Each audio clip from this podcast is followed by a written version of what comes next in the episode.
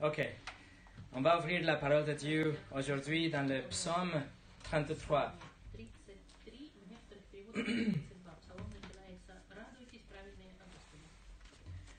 Le psaume 33.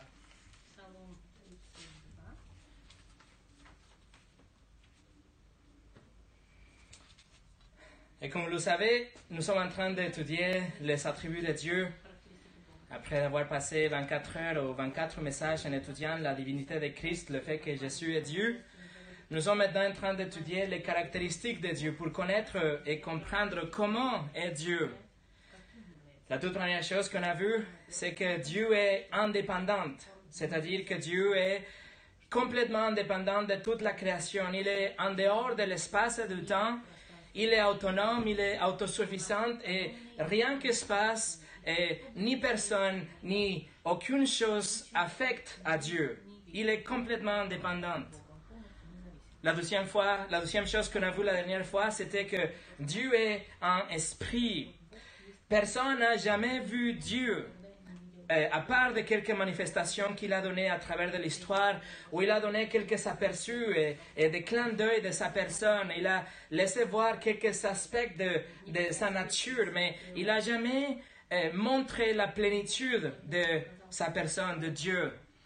Et c'est pour ça, euh, pour voir à cet Père, ce Dieu invisible, nous sommes obligés à regarder le Fils visible et de compter sur la parole de Dieu pour pouvoir connaître le Dieu invisible. Le troisième attribut, celui qu'on va étudier aujourd'hui, cet attribut, il met fin à la peur qu'on vit aujourd'hui. Cet attribut d'aujourd'hui va mettre, va arrêter complètement la incertitude de ces temps, cette époque qu'on vit aujourd'hui. Cet attribut va donner de l'air frais à cette atmosphère lourde qu'on a dans ces jours et va briller dans ces moments sombres. Et en fait, cet attribut, il va mettre un clou, un cercueil de tout virus et toute crise dans la vie. Aujourd'hui, nous allons étudier ce que fait que Dieu soit Dieu. L'attribut que s'il avait des autres dieux, ça, ça serait l'attribut que les autres dieux voudraient avoir. Ils aimeraient avoir cet attribut tout seul. Cet attribut confère à Dieu une plénitude, plénitude et gouvernement et une autorité pleine. Cet attribut va transcendre et, et dépasser l'espace et, le temps et laisse rien en dehors de son contrôle et sa portée. L'attribut qu'on va étudier aujourd'hui, c'est en fait la souveraineté de Dieu. Le fait que Dieu est souverain. Dieu est souverain et toute la création et tout ce qu'on voit et tout ce qu'on ne voit pas est soumis à la volonté, est soumis au règne de Dieu. Règne, Dieu règne et Dieu préside activement sur chaque atome de l'univers. Dieu est absolument en contrôle. Dieu est continuellement en contrôle. Dieu est unilatéralement en contrôle. Il ne, demande pas de permission. Il fait ce qu'il veut dans la terre, dans les cieux et même dans l'enfer. Dieu règne sans aucune entrave et sans aucune égale. Il a tout le pouvoir et toute la sagesse et toute la majesté pour régner et gouverner d'une façon active l'univers qu'il a créé. C'est ça la souveraineté de Dieu. A.W. Pink a dit Dire que Dieu est souverain et déclarer que Dieu est Dieu. Dire que Dieu est souverain s'est déclaré qu'il est le plus élevé, qu'il agit selon sa volonté avec l'armée des cieux ainsi qu'avec les habitants de la terre. Dire que Dieu est souverain, c'est déclarer qu'il est le Tout-Puissant, celui qui possède tout pouvoir dans les cieux et sur la terre, que personne ne peut posséder son conseil, avorter ses desseins, ni résister sa volonté. Dire que Dieu est souverain, c'est déclarer qu'il gouverne parmi les nations et établit les royaumes, renverse les empires et détermine les cours des dynasties comme il veut. Dire que Dieu est souverain, c'est déclarer qu'il est la, la, seule puissance, le roi des rois, le seigneur des, des seigneurs. Et voilà le Dieu de la Bible, le Dieu qui est vraiment souverain. Voilà ce qu'on va étudier aujourd'hui, la souveraineté de Dieu. Mais avant de commencer, on va prier. Seigneur, je te demande aujourd'hui de nous visiter à travers ton Saint-Esprit et nous donner la capacité intellectuelle, mais aussi la humilité dans notre cœur pour recevoir et accepter ta souveraineté. Pour voir que tu es vraiment le Dieu souverain, qu'il n'y a rien qui est euh, qui, qui- qui est en train de discuter tes décisions, mais que tu dessines tu, tu euh, euh, règnes, tu gouvernes de façon proactive l'univers. Seigneur, ouvre nos esprits et montre-nous ta beauté, ta grandeur à travers ta souveraineté. Au nom de Jésus. Amen. Le message d'aujourd'hui s'appelle Les attributs de Dieu, du point souveraineté sur la création et sur l'histoire. Ah, la souveraineté de Dieu sur la création et sur l'histoire. Nous allons lire le psaume 33 de verset 1 jusqu'au 22. Psaume 33 de verset 1 jusqu'au 22. Tout le psaume on va lire aujourd'hui. Juste, réjouissez-vous en l'éternel. La louange convient au, au somme droit Célébrez l'Éternel avec l'harpe, louez-le sur le luth à dix cordes, chantez-lui un cantique nouveau, faites retentir vos instruments et vos voix, car la parole de l'Éternel est droite et toute son œuvre s'accomplit avec fidélité. Il aime la justice et les la bonté de l'Éternel remplit la terre.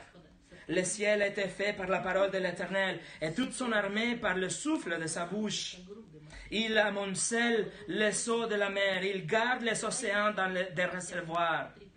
Que toute la terre craigne l'Éternel, que tous les habitants du monde tremblent devant lui, car il parle et la chose arrive, il ordonne et elle existe. L'Éternel renverse les plans des nations, il anéantit les projets des peuples, mais les plans de l'Éternel subsistent éternellement et les projets de son cœur de génération en génération. Heureuse la nation dont l'Éternel est le Dieu. Heureux le peuple qu'il choisit comme son héritage. L'Éternel regarde du haut du ciel. Il voit tous les hommes. Du lieu où il habite, il observe tous les habitants de la terre. Lui qui a façonné leur cœur à tous, il est attentif à toutes les actions. Ce n'est pas une grande armée qui sauve le roi, ce n'est pas sa grande force qui délivre le guerrier. Le cheval est impuissant pour assurer le salut et toute sa vigueur est incapable de procurer la délivrance. Mais le regard de l'Éternel est sur ceux qui les craignent, sur ceux qui espèrent en sa bonté, afin de les délivrer de la mort et de les faire vivre même en temps de famine. Nous espérons en l'Éternel, notre secours et notre bouclier, c'est lui. Oui, c'est en lui que notre cœur se réjouit. C'est en son saint nom que nous avons confiance. Éternel, que ta grâce soit sur nous lorsque nous espérons en toi. Nous allons diviser ce psaume et cette étude de la souveraineté de Dieu dans quatre parties, quatre côtés qu'on va voir. La première chose qu'on va voir aujourd'hui, c'est Dieu est souverain sur la création. Numéro 2, Dieu est souverain sur l'histoire. La semaine prochaine, nous allons voir Dieu est souverain sur le salut des hommes. Et le dimanche d'après, nous allons voir la réponse de l'homme à la souveraineté de Dieu. Alors aujourd'hui, nous allons mettre de côté du verset 1 et 5 au 5. Nous allons mettre de côté des versets euh, 18 jusqu'au 22. Et notre étude aujourd'hui va être numéro 6, verset 6 jusqu'au 17.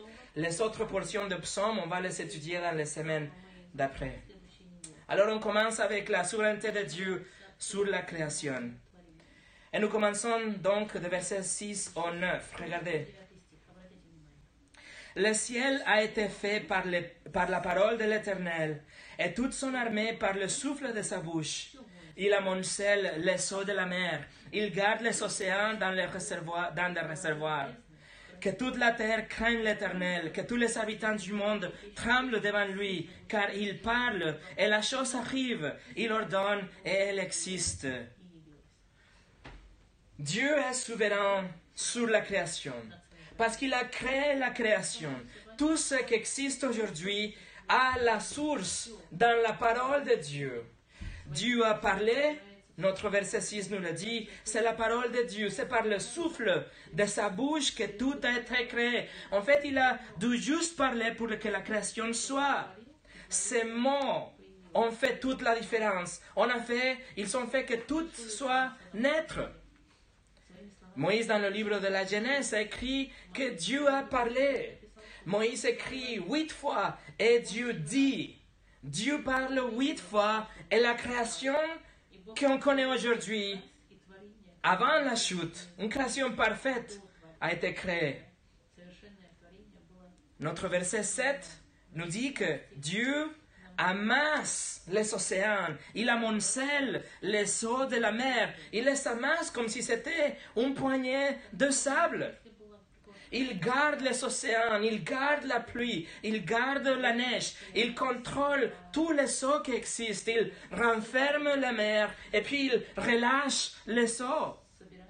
Le pouvoir de Dieu, la souveraineté de Dieu nous montre que le seau de la mer, c'est comme si c'était du grain, de la farine qu'on garde dans des entrepôts. La Bible nous montre que Dieu a, des pouvoirs sur la mer. Nous nous souvenons qu'il a ouvert, par exemple, la, mer Rouge. Il a donné de la pluie, il a, il a euh, euh, gardé de la pluie, ou retenu la pluie, comme signe de jugement aussi dans la Bible. Dieu a fait arrêter le soleil, ou plutôt il a fait arrêter la terre dans le jour de Josué il a rassemblé les sauterelles, il a rassemblé les grenouilles et les oiseaux, il les a utilisés pour ses plans, si vous vous souvenez, en Égypte. Euh, Dieu a appelé un bélier pour qu'il soit retenu par les cornes dans un buisson dans les jours d'Abraham. Dieu a fait qu'une ânesse parle comme un, comme un homme dans le livre de Nombres, chapitre 22. Dieu a fait qu'une grande baleine, ou le grand poisson, vienne avaler Jonas. Dieu a dit à Job qu'en fait, il peut contrôler le léviathan ou le monstre marin, le grand dinosaure qui existait ou existe dans la mer.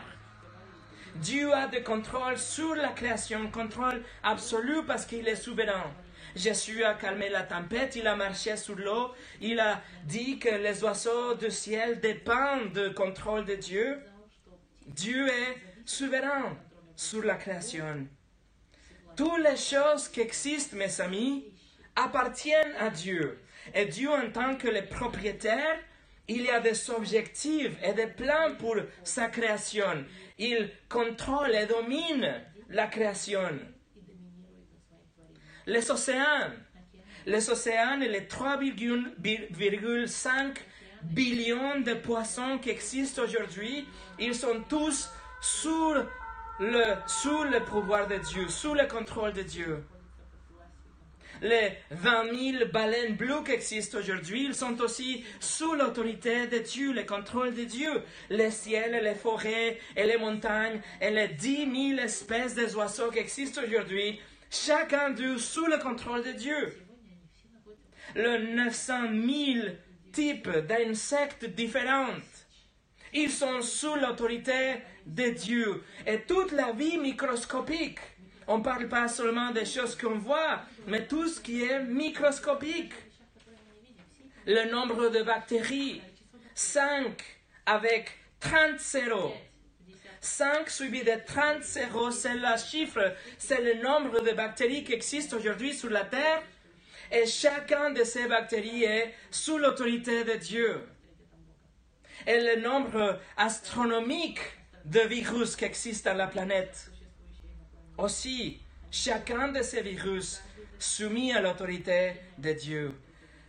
National Geographic, dans l'année 2013, a publié une étude qui disait que le, le nombre de virus qui existent est 10 millions de fois plus que le total d'étoiles, des étoiles dans l'univers. 10 millions plus de fois de virus sur la Terre que des étoiles dans l'univers. Si vous deviez empiler tous ces virus un, sur l'autre, vous feriez une tour qui dépasserait la lune et le soleil. En fait, la tour s'étendrait au-delà de l'étoile la plus proche, les Alpha Centauri. La tour dépasserait même notre galaxie, la Voie lactée la tour de virus même dépasserait les autres galaxies et s'arrêterait à une hauteur de 200 millions d'années-lumière. C'est-à-dire, il faudra voyager 200 millions d'années à la vitesse de la lumière pour arriver à la fin de cette tour, de, la tour faite de virus.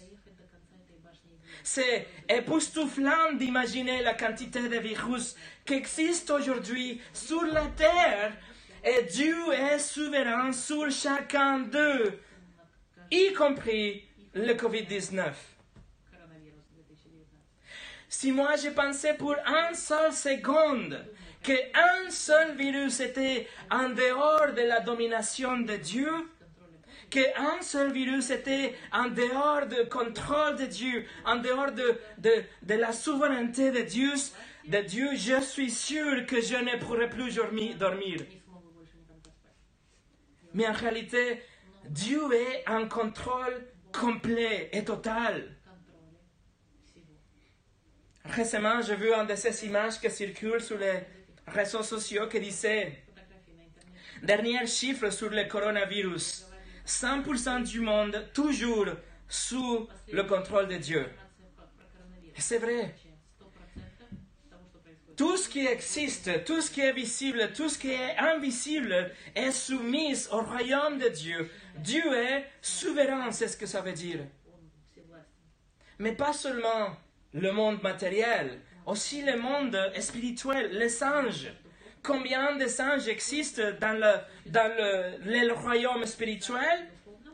Jean nous le dit dans le livre de l'Apocalypse. Il dit qu'il avait des milliards des milliards et des milliers, des milliers. C'est-à-dire, c'est un nombre incalculable de singes et chacun d'eux est soumis à l'autorité de Dieu. Pas étonnant que Dieu est appelé Yahweh Sabaoth, le Seigneur des armées. Le Seigneur des armées, l'armée qui existe dans le ciel, les anges. Il est le souverain, il est le roi. Et Satan, le diable. Le diable est aussi soumis à la volonté de Dieu. Dans le livre de Job, le diable vient se présenter devant le trône de Dieu et il demande la permission de frapper Job. Et Dieu le donne la permission, mais Dieu fixe des limites de ce qu'il peut faire et ce qu'il ne peut pas faire. Dieu lui donne la permission parce qu'il avait un plan, mais il ne fallait pas faire du mal à Job. Dans le chapitre 1, verset 12 de Job, on lit L'Éternel dit à Satan, Voici tout ce qui appartient, je te le livre. Seulement, ne porte pas la main sur lui. Satan se retira alors de la présence de l'Éternel. Et on connaît l'histoire. Satan a bien frappé tout ce qui appartenait à Job, mais il n'a pas touché Job lui-même.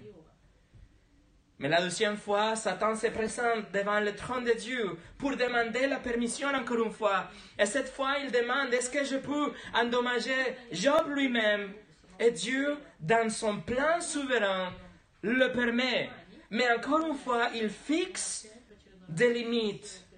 Dans le chapitre 2, verset 6, l'Éternel dit à Satan, le voici, je te le livre, seulement épargne sa vie. Mes amis, Satan lui-même agit sous la souveraineté de Dieu. Il ne peut pas bouger. Il ne peut rien faire sans demander la permission de Dieu. C'est comme John Piper a dit, Dieu a décrété que Satan a une longue laisse et que Dieu tienne cette laisse.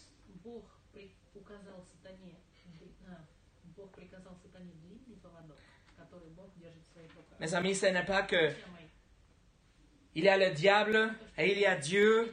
Il y a une grande bataille de tous les jours. Ils sont en train de se frapper. Et il y a deux parties qui sont également puissantes mais dans des sens différents. Un est positif, l'autre négatif. Il y a un combat, il y a une lutte, il y a de la souffrance. Et chaque fois le diable, il semble de reprendre un peu plus de terrain. Et puis la bataille continue et, Dieu, encore une fois, il semble euh, Dieu frappe, il y a de blues, il y a de sang, il y a de larmes, et cette fois Dieu il reprend un peu plus de, terrain du diable, il récupère un peu plus de terrain, et la bataille continue continue pour toujours. Rien comme ça. Contraire à ce que beaucoup pensent, Dieu est souverain sur le diable. Le diable haïsse Dieu, le diable s'oppose à Dieu, mais il n'y a pas une bagarre. Il n'y a pas une guerre entre Dieu et Satan. Satan est dans une soumission complète à la volonté de Dieu. Satan est un serviteur de Dieu. Satan sert les objectifs de Dieu. Il ne peut pas, il ne peut rien faire sans demander la permission. Et quand il frappe, c'est dans les limites que Dieu a établies aussi. C'est comme Luther a dit, le diable appartient à Dieu. Le diable est le diable qui appartient à Dieu. Alors tout la totalité, les 100% qui existent. Tout ce qu'on voit, tout ce que nous ne pouvons pas voir est soumis à la domination et à l'autorité de Dieu, à la direction parfaite, l'amour infini, la sagesse incomparable de Dieu. Dieu est souverain sur toute la création parce qu'il est le Créateur. Le livre de Néhémie, chapitre 9 et verset 6, on lit Néhémie dit, c'est toi, éternel, c'est toi seul qui as fait le ciel, les cieux des cieux et, toute leur armée la terre et tout ce qu'elle porte, les mers et tout ce qu'elle contient. C'est toi qui donnes la vie à tout cela, et le corps céleste se prosterne devant toi. Bien sûr, tout appartient à Dieu, et on doit tous nous prosterner à Dieu. Il est le créateur. Et parce que seulement lui a le pouvoir de créer, verset 8 de Psaume 33, que toute la terre craigne à l'Éternel. Que tous les habitants de la terre aient ce respect envers Dieu. Que nous tous ayons cette admiration envers Dieu, cette révérence envers Dieu. Pourquoi? Verset 9. Car il parle et la chose arrive. Il ordonne et elle existe. Mes amis, rien passe, rien bouge jusqu'à que Dieu laisse que ça bouge. Rien change jusqu'à que Dieu donne la commande. Rien finisse jusqu'à que Dieu donne son accord. Rien tombe jusqu'à que Dieu veut que ça tombe. Dieu décide sans aucune influence. Dieu décide, agit sans parti pris. Il, prend des décisions de façon unilatérale. Il décide lui-même. Et ce qu'il décide, ça se passe. Le psaume 115, verset 3 nous dit, notre Dieu est au ciel. Il fait tout ce qu'il veut. La souveraineté de Dieu, c'est que c'est ce que fait que Dieu soit Dieu. John MacArthur a dit souverain, le mot souverain, le terme souverain, était un terme utilisé pour une personne qui règne, l'autorité suprême, le roi, la puissance monolithique, l'autorité unilatérale. Et c'est essentiellement ce que cela veut dire quand on dit que Dieu est souverain. Il est le seul qui règne. Il est le seul autorité. Alors Dieu est souverain. La souveraineté de Dieu règne sur la création. Rien est en dehors de la souveraineté de Dieu. Numéro 2. La souveraineté de Dieu sur l'histoire, les événements de l'histoire. Regardez le verset 10 et le verset 11. L'Éternel renverse les plans des nations. Il anéantit les projets des peuples. Mais les plans de l'Éternel subsistent éternellement et les projets de son cœur de génération en génération. Plutôt que tout simplement créer et mettre les choses en mouvement, Dieu dirige et commande d'une façon active les affaires de l'homme. le verset 10 nous dit que quels que soient les plans des nations, quels que soient les, les complots de l'homme contre le plan de Dieu, Dieu fait échouer leurs plans s'ils ne sont pas dans le plan de Dieu. Tout ce qui est contraire au plan de Dieu ne va jamais réussir. Et le verset 11 affirme que c'est seulement le plan de Dieu que se tient debout jusqu'à la fin, pas les plans d'homme, pas les plans de nation, pas les plans de président. C'est le plan de Dieu dans l'histoire qui va toujours réussir. Les plans de Dieu sont toujours le plan A. Il n'y a pas de plan B pour Dieu. Ses décisions ne sont jamais contestées ou discutées. Ses actions ne sont jamais opposées ou limitées. Ces chemins, ils vont toujours arriver à la destination qu'il a voulu. Esaïe le prophète écrit dans le chapitre 46, à partir du verset 9, c'est Dieu qui parle, il dit, c'est moi qui suis Dieu, et il n'y a pas d'autre. Je suis Dieu, et personne n'est comparable à moi. Je révèle dès le début ce qui doit arriver, et longtemps à l'avance ce qui n'est pas encore mis en œuvre. Je dis, mon projet sera, se réalisera, et je mettrai en œuvre tout ce que je désire. C'est moi qui appelle de l'Est un oiseau de proie, d'une terre lointaine l'homme chargé de réaliser mon projet. Ce que j'ai dit, je le ferai arriver. Ce que j'ai prévu, je le mettrai en œuvre. Mes amis, le Seigneur règne. Le Seigneur décide ce qui se passe dans l'histoire. Le Seigneur décide ce qui se passe dans l'histoire, mais aussi avec les acteurs de l'histoire, c'est-à-dire avec les hommes, c'est-à-dire avec vous et moi. Dieu est souverain, même sur les sommes. Oh, vous pensez que Dieu est souverain sur les baleines, mais pas sur les sommes Laissez-moi vous montrer quelques versets si vous allez avec moi au livre de Proverbes, chapitre 16.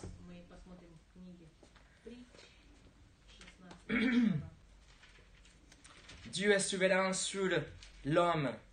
Proverbe chapitre 16. Regardez le verset 9. le cœur de l'homme peut méditer sa voie, mais c'est l'Éternel qui dirige ses pas. Regardez le chapitre 19, verset 21. Il y a dans le cœur de l'homme beaucoup de projets, mais c'est le plan de l'Éternel qui s'accomplit. Chapitre 20, verset 24. C'est l'Éternel qui dirige les pas de l'homme. Qui peut comprendre l'être humain à sa voix. Chapitre 21, verset 1. Le cœur du roi est un simple courant d'eau dans la main de l'Éternel. Il l'oriente comme il désire. La Bible affirme de début jusqu'à la fin et sans équivoque que Dieu est souverain sur les gens sur l'homme, sur la femme, sur les enfants, sur les rois, les présidents, sur la personne la plus puissante sur la planète. Dieu est souverain.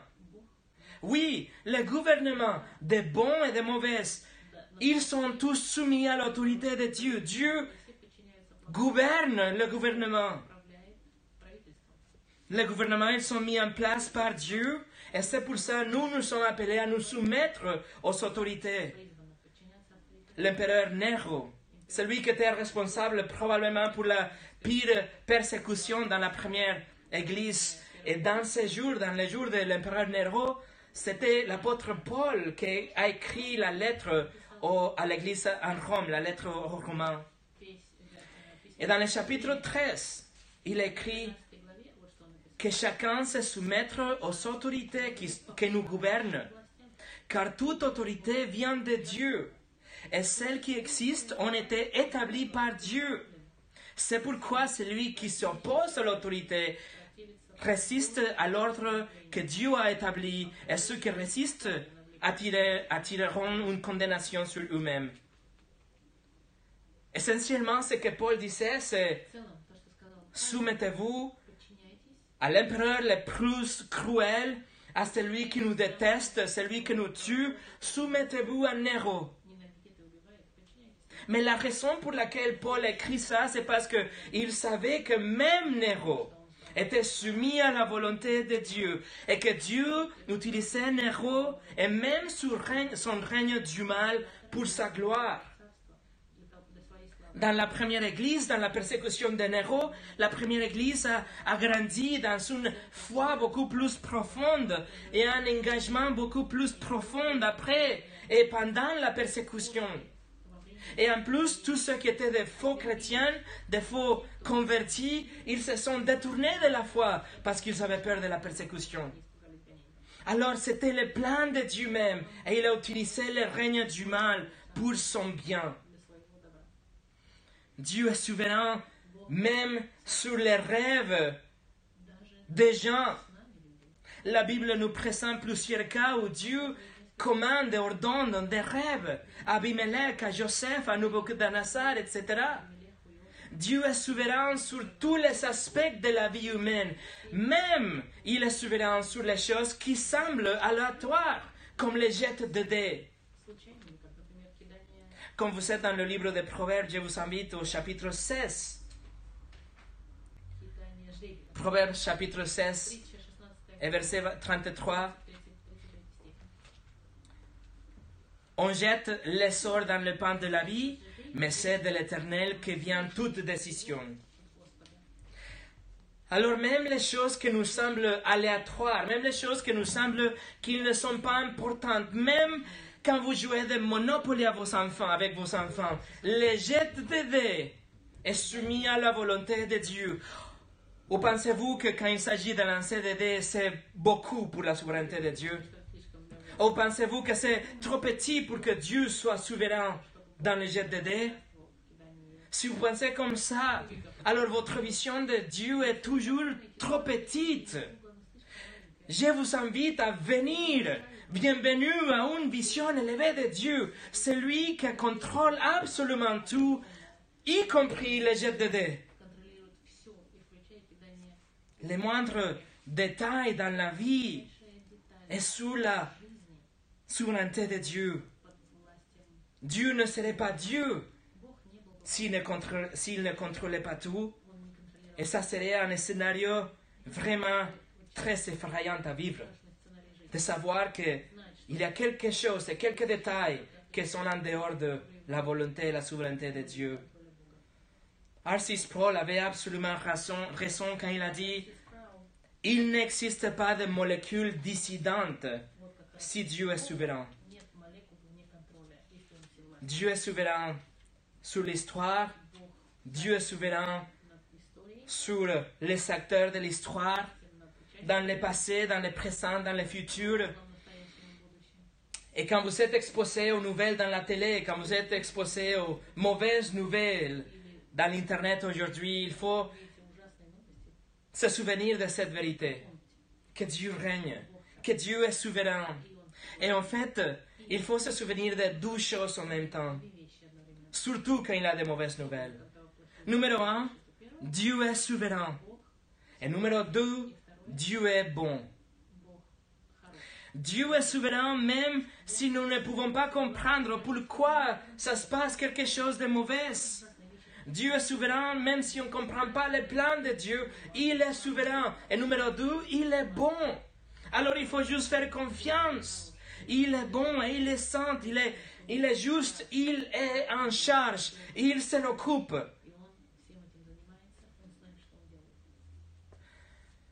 Il faut se souvenir de ces deux vérités. Quand on a peur, quand on regarde les nouvelles, John Wesley a dit, je lis le journal pour voir comment Dieu gouverne le monde. C'est Dieu qui gouverne. On est en train juste de regarder. une compréhension de la souveraineté de Dieu donne une nouvelle perspective aux mauvaises nouvelles. Une bonne compréhension de la souveraineté de Dieu amène même une certaine excitation pendant les, temps de crise. La souveraineté de Dieu apporte de l'espoir quand tout va mal. La souveraineté de Dieu, c'est une encre quand les vagues de l'anxiété arrivent. La souveraineté de Dieu ouvre le parachute quand vous pensez que vous êtes en chute libre. La souveraineté de Dieu va mettre un oreiller sous votre tête pour que vous puissiez dormir en paix nuit après nuit. La souveraineté de Dieu réassure les croyantes que tout ce qui se passe est bon dans le plan de Dieu et que Dieu est et sera toujours en charge. Il s'en occupe il contrôle et il gouverne activement. Dans le livre de la Genèse, le fils d'Israël, Joseph, il a eu une histoire de souffrance, une histoire de, emprisonnement et, de fausses accusations, etc. Mais à la fin de sa vie, à la fin de ses jours, il a pu regarder en arrière, examiner sa vie et déterminer que tout a été la volonté de Dieu. Il a dit dans le chapitre 50 de Genèse, il a dit à ses frères, vous aviez projeté de, me faire du mal. Dieu l'a changé en bien. Dieu utilise même la méchanceté qui existait dans le, dans le cœur de ses frères pour sauver son peuple et pour continuer la promesse vers le peuple d'Israël. Et aujourd'hui, il continue, Dieu, à utiliser le péché qui existe déjà dans le cœur de l'homme. Dans le livre d'Exode, Dieu a endurci le cœur de Pharaon pour qu'il ne laisse pas partir le peuple d'Israël. Mais il a fait ça pour, après, déployer son pouvoir et pour envoyer les plaies et pour montrer les miracles de la mer rouge. Et en faisant ça, il a montré au peuple d'Israël qu'il était réel, qu'il n'était pas comme le Dieu d'Égypte, comme les idoles d'Égypte, mais qu'il était réel et beaucoup plus grande et vraiment puissante. Il avait un plan pour ça. Dieu a utilisé le mal qui existait dans le cœur des Assyriens et le cœur des Babyloniens pour amener de jugement à son peuple. Dieu a utilisé l'empire mongol et les Grecs, et l'Empire romain, et l'Allemagne nazie, et la Crusade, et la peste noire, et les guerres mondiales, et le 11, 11 septembre, et toutes les choses qui nous semblent profondément mauvaises et destructives, Dieu utilise pour ses plans, selon ses plans. Comment? Dieu appelle à la repentance. Dieu appelle à la foi en Christ pendant sept jours de détresse. Dieu juge, Dieu punit à tous ceux qui se détournent de lui, à tous ceux qui profitent pour euh, tomber beaucoup plus dans leur péché, par exemple. Dieu en même temps est en train de fortifier son Église. Dieu encourage des croyants. Il approfondit notre foi il nous amène vers la prière. Il nous donne l'opportunité de nous plonger dans la Bible. Il nous donne l'envie de le connaître beaucoup plus. Et même si nous ne voyons pas pourquoi ou comment, nous devons nous rappeler qu'il est souverain et qu'il est bon. Dieu gère activement l'univers. Elle utilise tout pour ses objectifs. D'ailleurs, qui sommes-nous? Qui sommes-nous pour déterminer que les plans de Dieu ne sont pas bons? Qui sommes-nous pour, dire que ce qui se passe dans le monde aujourd'hui, ce qui s'est passé il y a 50 ans, ce n'était pas un bon plan à suivre? Qui sommes-nous pour déterminer que Dieu aurait dû, aurait dû différemment par rapport à la guerre mondiale ou le coronavirus. Qui sommes-nous pour penser que notre plan et notre définition des bons est beaucoup plus euh, euh est meilleure que la définition de Dieu? Une, une, beaucoup plus élevée option, une meilleure option. Nous devons réagir comme Job. Job a mis sa main sur sa bouche et il a dit, Dieu, tu règnes. Je ne comprends pas. Je suis rien. Tout règne. Si la chance s'occupait de notre histoire, nous n'aurons pas de chance. Si le diable s'occupait de l'histoire, nous serions été détruits déjà il y a des millions d'années. Les banques, les gouvernements ne sont pas en charge. Le changement climatique n'est pas en charge. Il y a quelques jours, le pape, le pape a dit publiquement par rapport au coronavirus, il a dit, et je cite, la nature, la nature est en train de faire une crise de colère pour que nous prenions soin d'elle. Non, monsieur le pape, non, la nature n'est pas en train de faire une crise de colère. La nature n'est pas capricieuse. C'est Dieu qui règne et contrôle la nature. Le Dieu souverain est en charge. Et parce qu'il est Dieu et parce qu'il a écrit l'histoire en avance, nous sommes toujours ici, et même les calamités, et même les crises, ils sont des actes de la grâce de Dieu, parce qu'il nous donne des opportunités pour nous repentir et venir à lui. Dieu est souverain sur l'histoire. Et la pire des choses qui a jamais eu lieu sur la planète, c'était aussi le plan de Dieu. La brutale crucifixion de son fils. C'était même le plan de Dieu. Regardez le livre de Actes chapitre 2. Actes chapitre 2, Pierre est en train de prêcher dans le jour de Pentecôte. Elle dit, Israélites, écoutez ces paroles. Dieu vous a désigné Jésus de Nazareth en accomplissant par lui au milieu de vous des miracles, des prodiges et des signes, comme vous le savez vous-même. Cet homme vous était livré, suivant les projets définis et la préscience de Dieu. Vous l'avez arrêté, vous l'avez fait mourir sur une croix par l'intermédiaire des hommes impies mais Dieu a brisé le lien de la mort. Il a ressuscité parce qu'il n'était pas possible qu'elle le retienne. Regardez le chapitre 26. Maintenant, c'est Paul qui est devant le roi Agrippa. Actes 26, euh, verset 22.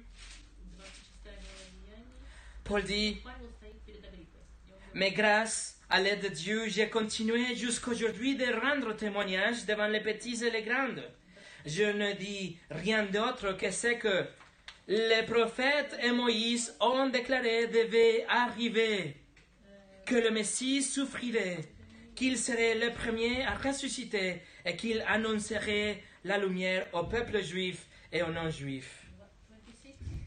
Actes 26, 22.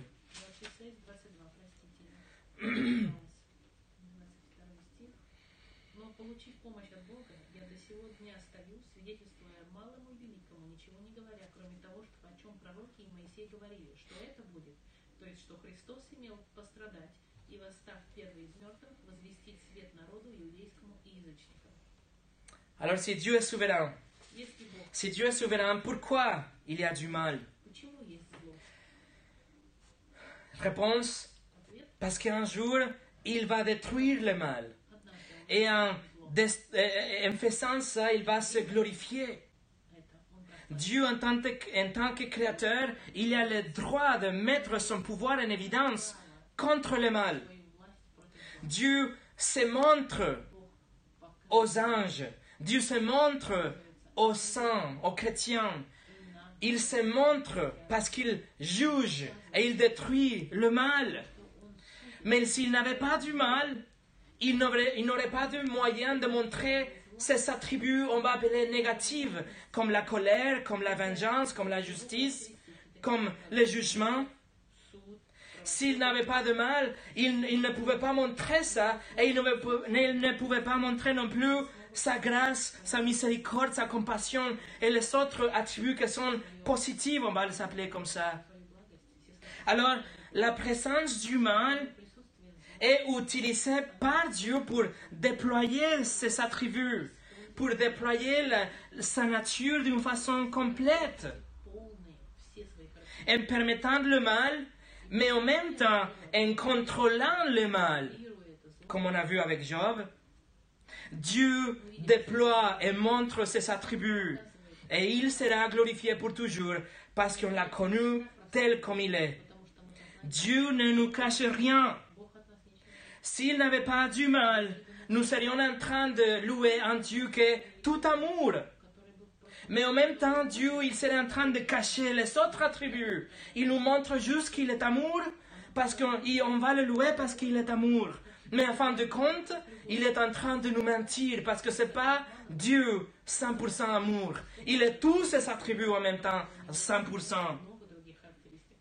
Nous serions en train de louer une version incomplète de Dieu, une version fausse de Dieu, qui nous montre que son amour et il cache sa justice et sa colère et, sa, et, ce jugement. Mais non, il utilise le mal et il nous laisse voir la plénitude de ses attributs pour qu'on puisse le connaître. Et à la fin, à fin de compte, l'objectif ultime, c'est d'avoir la gloire. C'est de montrer comme il est merveilleux est complètement dans tous ses attributs. Mes amis, si Dieu a planifié la mort de Jésus sur la croix avant la création du monde, avant que quoi que ce soit n'existe, il a dû prévoir que les pécheurs soient sauvés. C'est-à-dire que il a déjà établi la possibilité pour que l'homme chute pour qu'il le sauve. Et il montre sa grâce et son amour et sa miséricorde. Et en même temps, son jugement, et sa colère et sa justice. John, John MacArthur a dit, Dieu créa le monde en sachant bien qu'il sauverait le monde. Donc, tout ce qu'il allait tomber sous la catégorie du péché faisait partie de ses plans. Il est clair que si rien n'existait et qu'il a fait le monde et l'univers et a fait des plans pour que cette rédemption s'accomplisse, alors il a dû prendre en compte le péché dans l'équation, bien qu'il ne soit pas responsable du péché. Dieu permet le péché, Dieu permet le mal et utilise le mal pour ses plans et pour sa gloire. On va revenir au psaume 33 pour finir. Psaume 33, versets 12 au 14.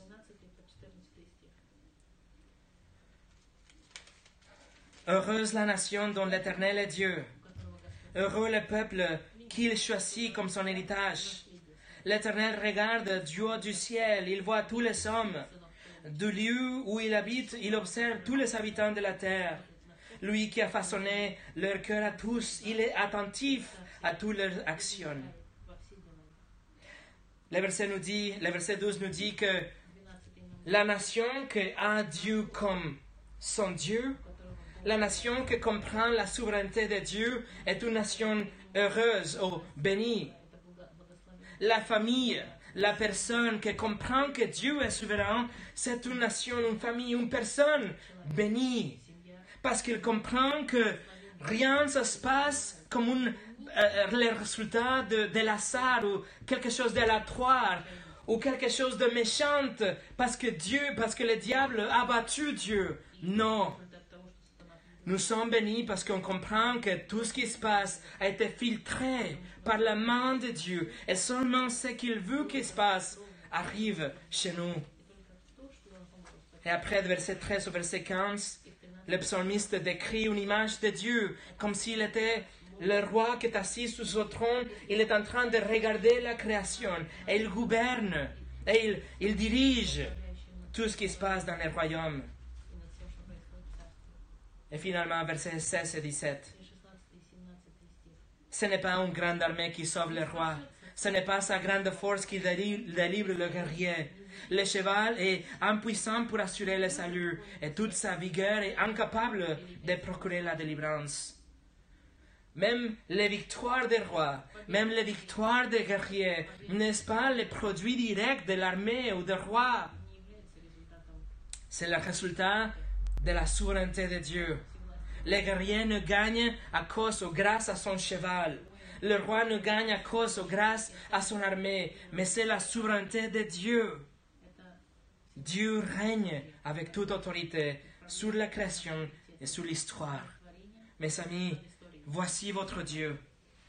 Voici le seul et unique souverain, le seul roi, le seul Dieu qui domine et règne sur la création et tout ce qui se passe dans la création, l'histoire et les acteurs de l'histoire, comme vous et comme moi.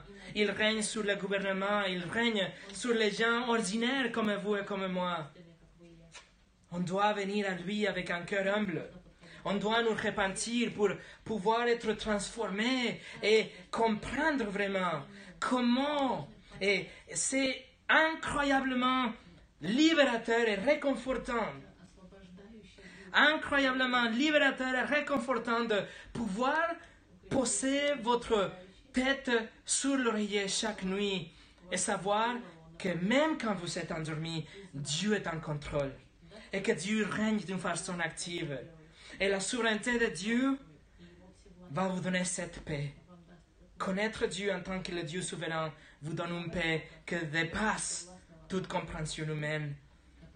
Lorsque les temps sont durs, Dieu règne. Lorsque le monde panique, Dieu encore donne sa paix. Lorsque vous ne voyez pas la lumière à la fin du tunnel, Dieu vous montre encore le chemin. Lorsque la maladie frappe votre porte, Dieu est toujours celui qui détermine le nombre de vos jours. Et lorsque la mort arrive, c'est Dieu qui va vous tenir de la main et vous amener à l'éternité dans sa souveraineté et pour toujours. Voici le Dieu de la Bible. Voici le Dieu souverain, voici votre Dieu. Prions.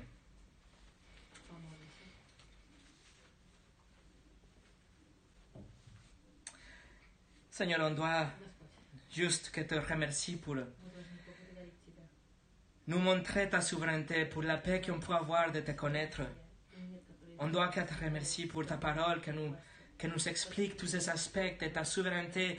Et même si c'est difficile à avaler parfois, Seigneur, que, que, que, quelle paix, quelle libération une fois qu'on a bien compris que tu es souverain sur l'histoire, sur la création, sur le salut des hommes qu'on verra la prochaine fois.